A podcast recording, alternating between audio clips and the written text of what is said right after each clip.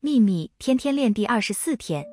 如果你有朋友正经历任何一种难关，请借由确定自己一直保持喜悦来帮助他们。你的美好感受有助于提振对方的精神。你也可以透过引导他们的对话来提供帮助。如此一来，他们就会谈论自己想要的一切。当他们开始提起不想要的事物时，只要温柔地引导他们回来谈论自己想要些什么。此外，你还可以像是他们已经通过难关一样跟他们说话，并建议对方想象一切都过去了，都完美的解决了。在和他们说话时，要当引导者，并帮助他们和宇宙保持同调。愿喜悦与你同在，朗达·拜恩。